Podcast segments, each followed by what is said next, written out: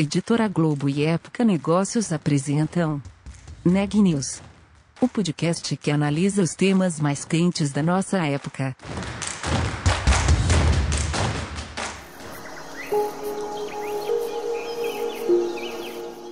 Este episódio faz parte de Um Só Planeta, maior movimento editorial brasileiro para promover práticas sustentáveis, em parceria com Ambipar, Braskem, Endi e Natura.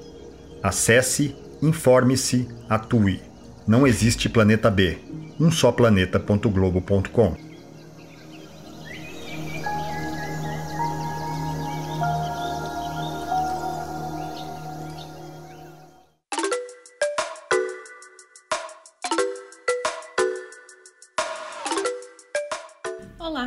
eu sou Ana Carolina Nunes, repórter da Época Negócios. Hoje é quinta-feira, 22 de abril, e você está ouvindo mais um Neg News, nosso podcast sobre como navegar e liderar durante tempos de incertezas. Na manhã de hoje, tivemos a cúpula de líderes sobre o clima. O evento foi organizado pelo presidente dos Estados Unidos, Joe Biden, e contou com a participação virtual de 40 líderes mundiais que falaram sobre as metas e as ações em relação às mudanças climáticas. O encontro foi visto como uma prévia para os debates e os acordos da próxima Conferência das Nações Unidas sobre Mudança Climática, que acontecerá em novembro em Glasgow, na Escócia. O presidente Biden marcou a volta dos Estados Unidos aos debates climáticos, prometendo cortar as emissões do país em 50% até 2030 e zerar essas emissões até 2050. O anúncio rendeu elogios da chanceler alemã Angela Merkel, que lembrou que a União Europeia está comprometida com a emissão zero de carbono até 2050. O presidente brasileiro Jair Bolsonaro também participou do evento e seu discurso rendeu. A repórter Ana Laura Stachewski repercute esse encontro dos líderes e sobre a participação do Brasil. Ana Laura, com quem você conversou e o que você destacaria antes de ouvirmos a entrevista completa? Eu conversei com o Tasso Azevedo, coordenador do Sistema de Estimativa de Emissões de Gases de Efeito Estufa do Observatório do Clima. Nós falamos sobre os destaques do primeiro dia da cúpula de líderes e sobre como os compromissos anunciados hoje devem impactar o debate sobre esse tema daqui para frente. O Tasso falou também sobre quais devem ser as prioridades do Brasil em relação às pautas ambientais e como o país pode alcançar uma posição de destaque no cenário global. Engenheiro florestal e fundador da ONG Map Biomas, o Tasso Azevedo é um dos 100 inovadores pelo clima listados pela edição de abril de Época Negócios. A revista já está nas bancas e no Globo Mais. A seguir, confira nossa conversa sobre o tema de hoje. Cúpula de líderes sobre o clima começou hoje e já trouxe algumas novidades. É, o presidente Jair Bolsonaro prometeu dobrar os recursos para combater o desmatamento e reduzir o prazo para atingir a neutralidade climática de 2060 para 2050. É, também reforçou a, a, promessa de acabar com o desmatamento ilegal até 2030, algo que ele já tinha prometido em uma carta ao presidente Joe Biden na semana passada. Eu queria saber como que você avalia a postura do governo brasileiro no discurso de hoje. Era o esperado, baseado no que ele vinha demonstrando nas últimas semanas? É, é, é foi o típico nada, né? É, fora dizer que traz a meta de 2060 para 2050, né, de neutralidade, que está lá longe, né? É, sobre o, sobre o, o, presente, a gente não teve nada, nenhuma novidade, né? Ele não falou que vai dobrar o, o, o orçamento, o que ele falou é que ele aumentou o orçamento, coisa que não aconteceu. E, e se ele dobrar o orçamento atual, né, que está colocado lá, ele não está fazendo nada mais do que recompor o orçamento que foi perdido nesses últimos dois anos. Né? Então, infelizmente, a gente não teve nenhuma novidade é, palpável sobre os compromissos do Brasil. A meta de, de acabar com o desmatamento legal é, em 2030 na Amazônia é uma meta que já existe há quase 10 anos no Brasil e, e, na verdade, já foi sacramentada no Acordo de Paris em 2015, quando foi a primeira vez que o Brasil apresentou suas metas. Né? E ela tinha sumido do mapa na, na submissão da nova meta do Brasil ano passado, em 2020. Cada cinco anos, né, os países têm que apresentar suas novas metas. E isso tinha sido tirado do, do, do documento das metas brasileiras. Então, agora só, simplesmente reapareceu na sala aquilo que já era um compromisso anterior do Brasil. Mas para ter uma ideia do quão distante a gente está disso, o desmatamento entre 2004 e 2012 ele caiu 80%. Saiu de 27 mil quilômetros quadrados para 4.500 quilômetros quadrados. A nossa meta para 2020, que está na lei da Política Nacional de Mudanças Climáticas, era que o desmatamento na Amazônia não superasse os 3.900 quilômetros quadrados em 2020. E em 2020, o desmatamento foi de 11 mil quilômetros quadrados. Foi três vezes mais do que onde deveria estar. Então, o que nós estamos vivendo é uma coisa que não, não bate, o discurso não está batendo com a prática das ações. Né? Então, a gente espera, eu esperava, né, que se quer mostrar compromisso, mostrasse quais ações está fazendo efetivamente. E a gente pode listar aqui um, uma quantidade de ações que podem ser feitas imediatamente, que não depende de nenhum recurso externo, apenas da decisão política brasileira de, de reduzir as emissões.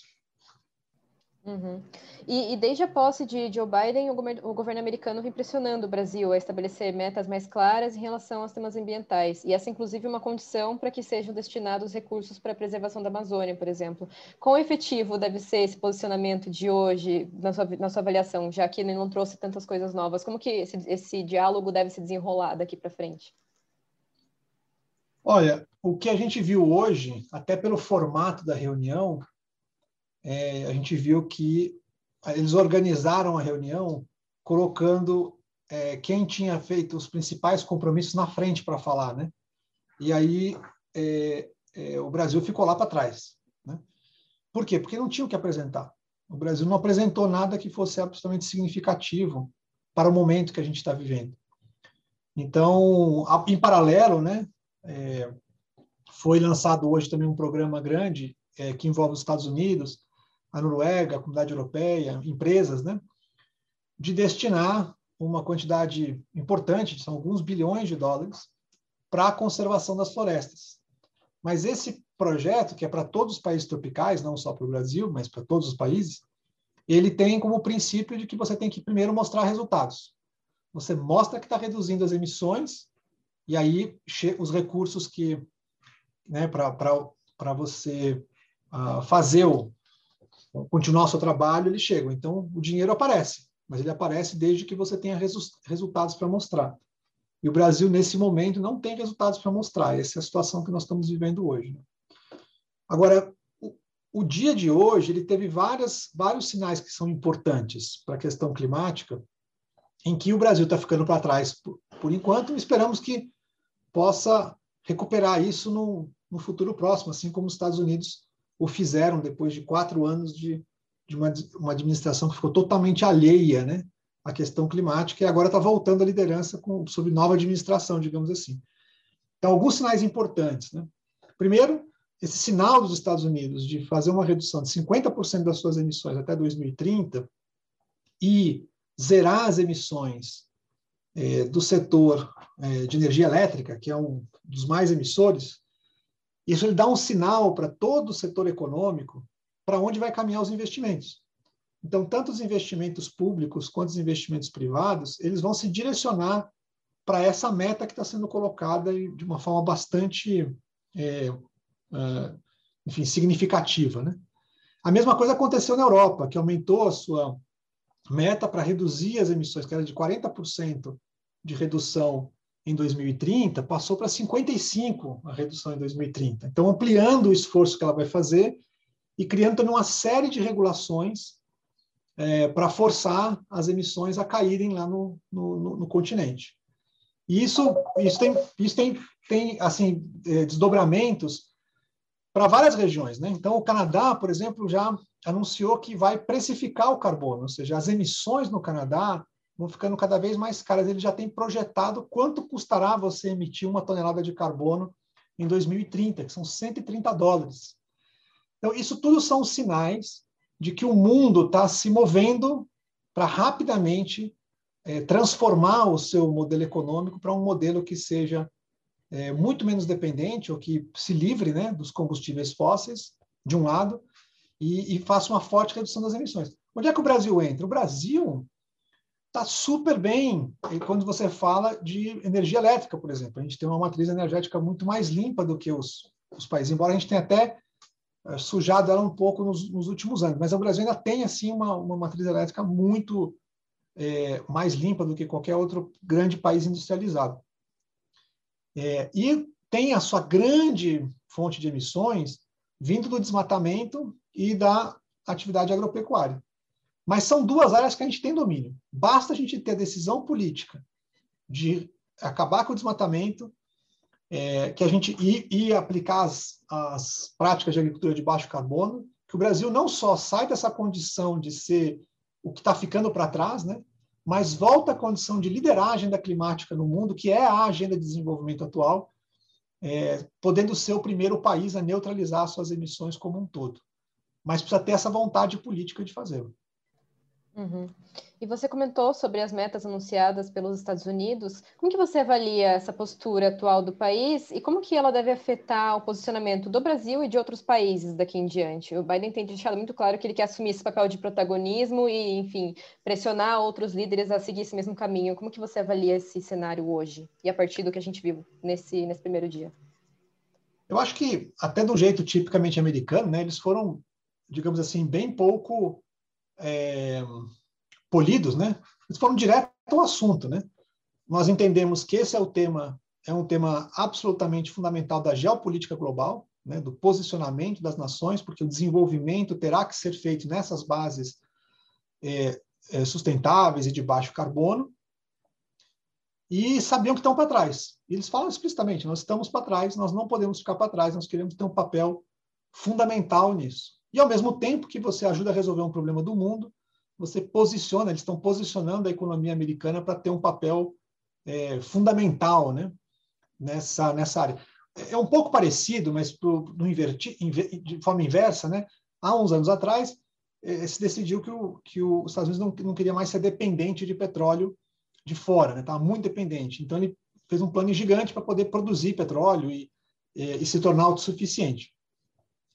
É, e acho que agora está acontecendo é uma coisa parecida, só que agora para uma economia de baixo carbono, que é por isso queremos ter, né, ter uma economia que não seja mais dependente é, no petróleo, que, nem no carvão mineral, que seja trabalhe com as energias renováveis, lidere em tecnologia é, e exportação de tecnologia, de conhecimento, etc. Então, eu acho que o Estados está assumindo uma posição de liderança que ele normalmente tem, mas um lugar é, que do ponto de falar né, e, e, agir com relação às questões de, do, do, desenvolvimento sustentável sempre foi uma posição onde o Brasil esteve com enorme destaque. E hoje foi triste a gente ver que o Brasil era, digamos, um detalhe numa reunião onde os grandes líderes falando né, sobre as suas ambições, o caminho para frente, e nós aqui, é, digamos assim, como é, um ator secundário ali, um coadjuvante, né, na, na, naquele momento. Esse não é o lugar do Brasil. E se você olhar para a iniciativa privada, se você olhar para a sociedade civil, se você olhar para a ambição que a gente tem visto nos próprios compromissos que as empresas têm colocado para fora, as grandes corporações brasileiras, são compromissos que são muito mais alinhados com essa ideia do mundo fazendo uma transição rápida para uma economia de baixo carbono e que não fica aqui pedindo né? Ah, me dá um dinheirinho aí, senão eu não faço, mas não, que estão se propondo a liderar agendas, né? Então a gente precisava ver essa, digamos, esse é, esse ímpeto e essa vontade, esse essa direção que você tem vindo do setor privado no Brasil, vindo da sociedade civil, vindo do, dos, do, da, da, academia, dos órgãos de pesquisa, e, ela, e até de alguns governos é, estaduais, regionais, de isso deveria contaminar o Brasil, né, no, no bom sentido, para que é, a gente saísse dessa posição que nós estamos hoje, que é muito ingrata né? e injusta, né, com o passado do Brasil. Uhum. E, e, outros líderes mundiais também discursaram hoje, incluindo o secretário-geral da Organização das Nações Unidas, o Antônio Guterres, e o Xi Jinping, o presidente da China, que é outro país com um papel bastante importante na redução de emissão de gases de efeito estufa. Queria uma visão geral sua sobre como que foi esse primeiro dia, o que mais te chamou a atenção, o que mais deixou a desejar, como que você, que, que você acha? Eu acho que os compromissos que foram anunciados ali pelos Estados Unidos é muito importante. É A mesma coisa na União Europeia, apesar de que a União Europeia foi aprovado ontem, né, ontem, ontem, mas é, é muito significativo que isso esteja acontecendo essa semana. São compromissos importantes de redução de emissões e de apoio, né, aos demais países para poder também avançar. A China teve um, ela não, não, embora não tenha anunciado algo novo, mas reforça a ideia de, de, uh, de ter o pico das suas emissões antes de 2030 e logo em seguida, né, em 20 anos, porque se é, é, em algum momento antes de 2060, né, então entre 20 e 30 anos, é, zerar as próprias emissões. Né? Lembrando que a China é, é, o, é o maior emissor global longe, né? Dos, dos demais países. Os Estados Unidos é o segundo, por exemplo, emite muito menos que a China. Então, é, esse, uh, esse anúncio da China é importante. Foi importante também essa, essa visão, né, no caso da, do Canadá, que é de você precificar o carbono e anunciar e já ter o preço futuro, que é o que faz com que todos os agentes econômicos tenham que se, que se organizar, né, para atender aquele custo do carbono. Então, você quer se livrar do carbono, porque ele vai ter um custo muito alto lá na frente. É, tem um anúncio interessante também da Índia, né? que é um programa junto com os Estados Unidos para é, acelerar, e aí, eu não lembro bem os números agora, mas para acelerar fortemente a adoção das energias renováveis na Índia. Lembrando que a Índia é um país que tem um déficit energético importante, então ela tem que crescer muito ainda a geração de energia e a ideia é que ela possa crescer essa geração de energia a partir de fontes renováveis. Né? E a cúpula, ela dá algumas pistas do que a gente pode esperar da 26ª Conferência das Nações Unidas sobre Mudança Climática, que acontece em novembro. O Brasil tem aí alguns meses para fortalecer os seus compromissos e começar a colocá-los em prática. Como que você acha que a gente vai chegar até lá? É, são dois, são eventos bem distintos, né? O, o evento da, é, de hoje e amanhã é um evento para formar é, uh, um espaço político, né? um, um, um ambiente para compromisso político é, com a questão climática e com, uh, enfim, com a, a, vontade, a ambição dos países de poder contribuir com a, com a questão climática. É, é, obviamente que foi montado né, pelos Estados Unidos, porque é a volta dos Estados Unidos nesse debate, de, enfim, voltando, digamos assim, em grande estilo, né, é, para dizer que, que isso é para valer, e é um evento que, enfim, os Estados Unidos convidou, então está lá quem os Estados Unidos convidou para participar. É diferente da COP, né, que é a, a, a Conferência das Partes, da Convenção de Mudanças Climáticas, que acontece em Glasgow no final do ano, onde aí sim é um evento oficial da convenção, é, enfim, Nações Unidas, todos os países que são signatários, que são todos os países do mundo, vão participar dessa, dessa reunião, onde se estará discutindo um elemento central né, do Acordo de Paris, que é uma das últimas é, é, últimos itens que precisa regulamentar do acordo, que é como vão funcionar os mercados de carbono é, é relacionados às, às, diferentes metas de, do, do Acordo de Paris. Então, esse é o direcionamento. O Brasil, de uma certa forma, tentou usar esses primeiros meses e essa cúpula para é, fixar uma posição do, de que o mundo tem que pagar pela, pelos serviços ambientais do Brasil. É, e isso, basicamente, o, o resultado desse, desse, desse, desse momento é de que, sim, a gente paga, mostra os resultados. Né? Então, mostra que o desmatamento está caindo, porque o desmatamento não está caindo, ele está aumentando. Né? Então, fora isso, vai ser o jogo normal do mercado de carbono, que é quem tem ações, projetos, etc., vai poder se qualificar. Então, acho que o Brasil tem muito a fazer. Daqui até lá tem bastante reflexão para fazer. E eu começaria se. Acho que é o, o recado importante é: existem muitas coisas que podem ser feitas agora para demonstrar o compromisso brasileiro e que, po que pode nos, le nos levar a chegar em, em, em Glasgow com uma, uma, posição muito melhor. Vou dar aqui só alguns exemplos. Né? Para você imediatamente começar a fazer valer o combate ao, ao, ao desmatamento, tem muitas medidas que podem ser tomadas agora sem gasto nenhum. Por exemplo, retomar a demarcação de terras indígenas que está paralisada no governo Bolsonaro desde que ele tomou posse. E, e, e, as terras indígenas são as áreas mais protegidas do país. Então, demarcação de terras indígenas pode começar imediatamente voltar a demarcar terras indígenas, destinar áreas para unidades de conservação. nós temos mais de 10 milhões de hectares que estão prontos para serem destinados, são florestas públicas que podem ser destinadas para proteção. É, embargar de imediato todos os, os, eventos de desmatamento que são que têm uh, ilegalidade. Né? Já existem, por exemplo, só no MapBiomas a gente fez mais de 100 mil relatórios de eventos de desmatamento que têm ilegalidade e não tem ação sobre ele. Embarga tudo, dá um sinal claro de que você não vai é, ser complacente com o desmatamento ilegal. Né? Bloquear os cadastros dos imóveis rurais que estão em terras públicas federais, por exemplo, né? cancelar os processos de regularização fundiária, que na verdade são grilagem em cima de terra pública. Né? Tem é, é, processo de regulação fundiária, mas desmatou ilegalmente, cancela o processo de regularização. Então, tem muitas ações que podem ser feitas, que não exigem dinheiro, exigem decisão política, e que mostrariam né, uma, uma decisão muito clara do Brasil de dar um cavalo de pau, digamos assim, né, e ir para outro lugar, que é o lugar de proteção da floresta e de eliminar a nossa principal fonte de emissões de gás de efeito estufa. Se o Brasil não tiver o desmatamento, o Brasil é um dos países que estaria melhor na foto hoje. Porque a gente tem tecnologia para fazer uma agricultura de baixo carbono, tem muita coisa acontecendo interessante nessa área. O Brasil é um país que tem biocombustíveis, como nenhum outro país no mundo tem carros flex, né, frota. Então, o Brasil tem todas as condições de ser o líder nessa agenda e deveria estar nesse lugar de ser o líder. Mas, para isso, precisa lidar com o seu problema principal, que é o desmatamento. Notícias do dia.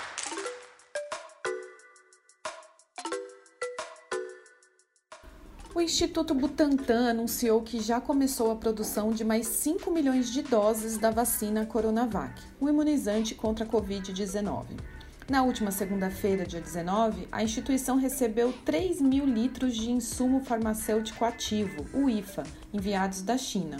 Segundo o Butantan, o trabalho acontece de forma ininterrupta, 24 horas por dia e 7 dias por semana, em uma linha de produção automatizada. Na fábrica do Instituto, o imunizante é envasado, rotulado e passa por inspeções de qualidade. Desde janeiro, já foram fornecidas 41 milhões de doses da Coronavac para serem aplicadas em todo o país. O Butantan informou também que espera receber nas próximas semanas mais um carregamento com mais 3 mil litros de IFA, que permitirão a produção de mais 5 milhões de doses. O material aguarda autorização para ser embarcado para o Brasil. De acordo com a FEComércio São Paulo, desde o início da pandemia de Covid-19 até fevereiro deste ano, o turismo no Brasil acumulou prejuízo de mais de 65 bilhões de reais. Segundo a entidade, em meio à crise, o setor perdeu mais de um terço do seu tamanho. A pesquisa aponta que as piores perdas do ciclo ocorreram no segundo trimestre de 2020, quando o turismo nacional chegou a encolher pela metade. A queda de 29,1% no faturamento de fevereiro último fez com que o setor completasse um ano inteiro contabilizando resultados negativos a cada mês. A principal área impactada é o setor aéreo, que perdeu 59,6% do seu faturamento.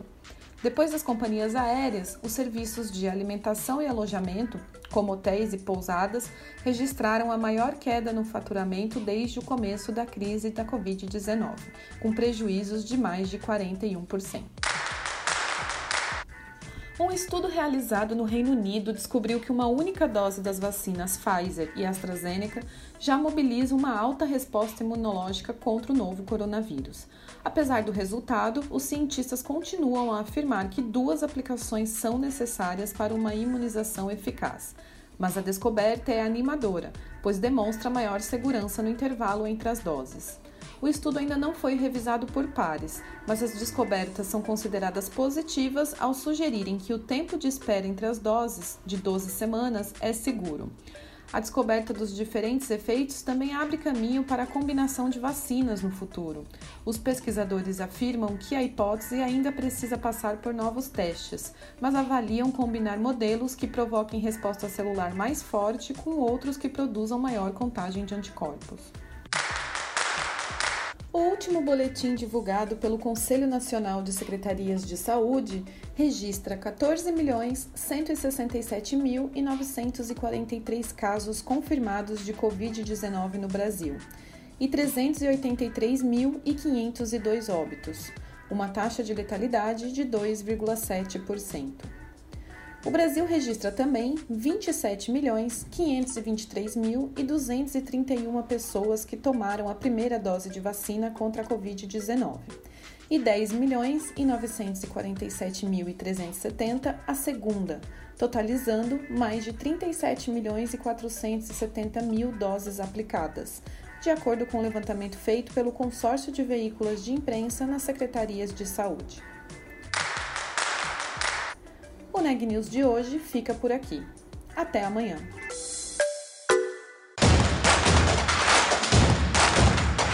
Esse podcast é um oferecimento de Época Negócios. Inspiração para inovar. Não deixe de conferir nossos outros podcasts. Presidente Entrevista Presidente. The Office. E os negócios da nossa época.